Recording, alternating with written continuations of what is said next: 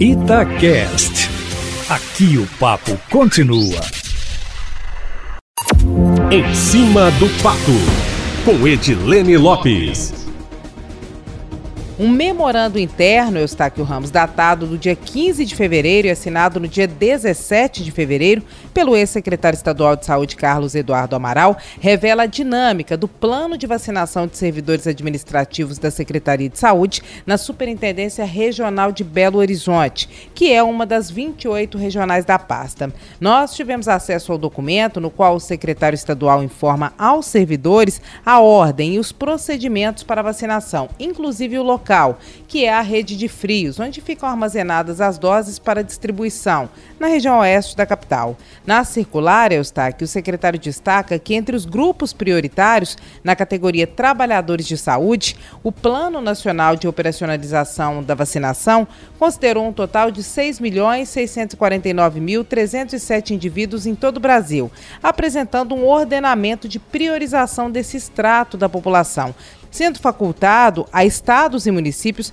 a possibilidade de adequar a priorização conforme a realidade local, Eustáquio Ramos. Nesse memorando, que a coluna em cima do fato teve acesso com exclusividade, o secretário define a ordem dos servidores administrativos a serem vacinados na central da Secretaria Estadual de Saúde, ou seja, na superintendência aqui em Belo Horizonte. Segundo esse documento, os primeiros a serem vacinados seriam os trabalhadores da rede de frios. Na sequência, trabalhadores das centrais regionais de regulação assistencial, depois trabalhadores com justificativa que precisam ir a campo para investigação, vistorias e visitas técnicas.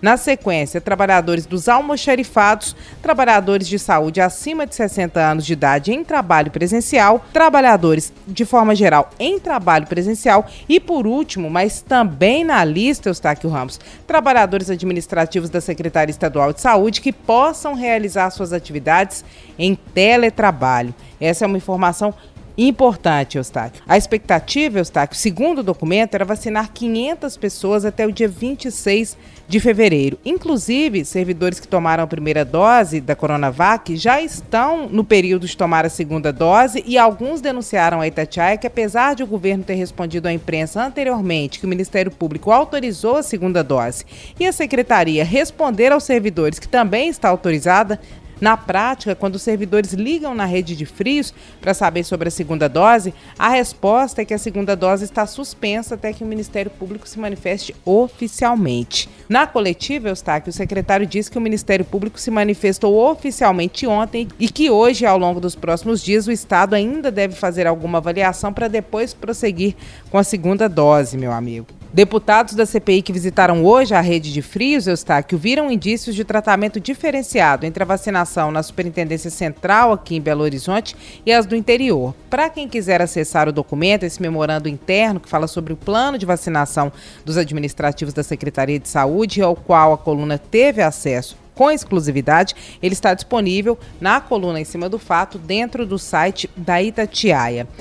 E mudando um pouquinho de assunto, Eustáquio Ramos, depois da troca do ministro da Saúde, que alguns críticos afirmam ter sido seis por meia dúzia, já que a pasta continuaria sem muita autonomia, a bola da vez é Ernesto Araújo, ministro das Relações Exteriores, que é malquisto por boa parte do Congresso. Os cotados para o cargo seriam os senadores Fernando Collor de Mello, do PROS, e Antônio Anastasia, do PSD. Aliados de Anastasia, com os quais eu conversei hoje, Eustáquio, afirmam que, se sondado, ele não aceitaria proposta. E alguns até brincaram que ninguém dá sossego ao senador Mineiro e toda hora querem enfiá-lo em alguma enrascada.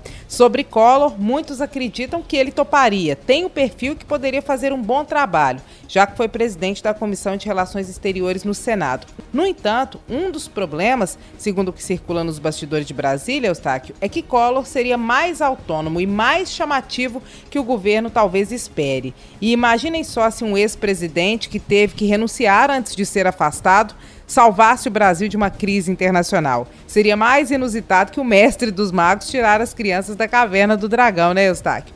Para quem acompanhou esse desenho, para quem é da nossa época. Não é porque o Collor não tem habilidade política para tal, porque segundo os pares ele tem, mas é pelo próprio contexto da situação difícil em que o Brasil se encontra. Seria um ex-encrencado, já que ele enfrentou um processo de impeachment, salvando a imagem do país para o exterior. Um outro problema seria a bandeira anticorrupção do governo, já que o pedido de impedimento de Collor foi feito sob acusação de obtenção de vantagens econômicas, embora depois ele tenha se livrado no STF da acusação de corrupção passiva. É uma situação complicada, né, Eustáquio Ramos? Quem será o novo ministro das Relações Exteriores caso Ernesto Araújo de fato caia?